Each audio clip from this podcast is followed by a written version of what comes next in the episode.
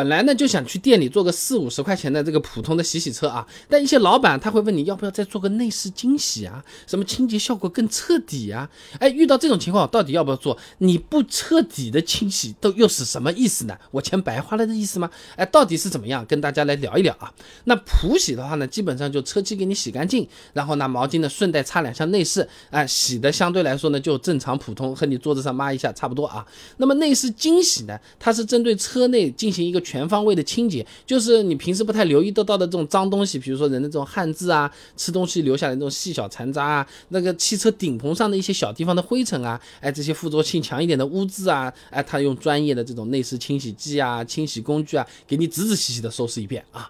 那而且好一点的内饰精洗呢，一般还会给你额外做一个杀菌的项目，施工下来整个步骤是比较多的，人工消耗也是比较大的啊。那接着我们再来看内饰精洗具体它有什么好处啊？那比较直。直观的一点呢，就是可以养护内饰，让内饰啊相对来说更不容易老化和变旧。那前面讲过嘛，车子用久了，那个内饰表面它有汗的呀，对不对？顶棚上面的灰尘也会多起来的，这些污渍你长时间不管啊。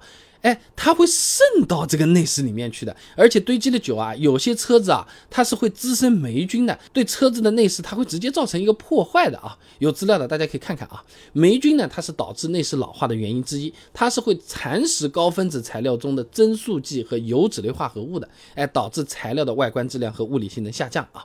那么另外，这个内饰洗干净了，对我们的健康其实有好处的。那怎么个理解啊？就是车内它其实本身就是一个相对狭小的封闭空间嘛。那你脏东西滋生的这些霉菌，哎，车外带进来的这些细菌啊、微生物啊，在这种温热的密闭的环境下。哎，滋生速度会更快，你就想象一下这个大棚蔬菜好了啊。那黄旭等人呢，在期刊《汽车工艺与材料》上面发了一篇论文《汽车内外事件长霉试验研究》，里面它也有个数据的啊。那结果呢是显示车内的这个顶盖装饰条啊、座椅面料啊、安全带这些部位啊，经过二十八天之后，长霉面积基本上就在。百分之九十以上了，这些微生物多了之后啊，它会粘附在内饰表面的，长期待在车里，我们身体的健康其实也是暴露在一定的风险当中的啊。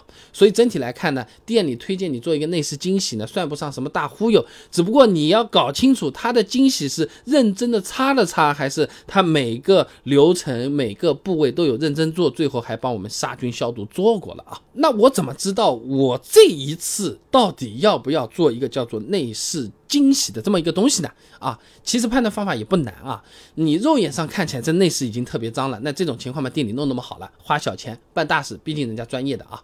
但是外面做内饰清洗洗的效果基本上一分钱一分货的，太便宜的内饰清洗套餐，你听名字它叫清洗套餐，它都不叫惊喜了。你问一下，你内饰清洗剂是不是中性的？他说不定随便给你搞了一样，反正就是猛，擦得干净就行了，就像某某先生一样，是不是？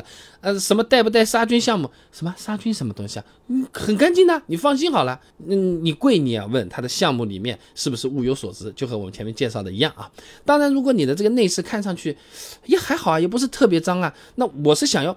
呃，清洁养护一下，顺便杀一下菌。那这种情况下的话，其实自己动手有可能会更划算。你看，不用排队嘛，然后同样的价钱，你可以买到更好的原材料嘛。但也有需要注意的地方啊，你不要觉得自己动手比外面一定是更仔细的，效果一定就是更好的啊。啊，很难讲，你还是得把清洗材料选对。像内饰清洗剂没选好的话，搞了不好就费力不讨好了，你说不定把这个座椅上的颜色都擦下来了。那具体怎么选？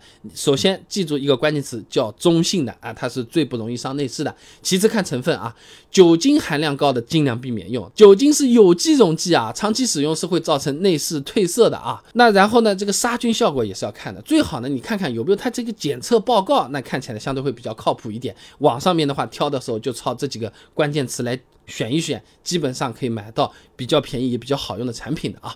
然后呢，我家备胎说车自营品牌也有内饰清洗剂的，哎，你有兴趣的话也可以加入购物车，货比三家。多方选择啊，那我们这个产品呢是送到广东微生物分析检测中心做的专业检测啊，这结果显示呢，常见的大肠杆菌、金黄色葡萄球菌、白色念珠菌都能是有效杀灭的啊，有需要的朋友也可以试试看，毛巾啊、刷子都给你配好的，拿到直接用都是可以啊。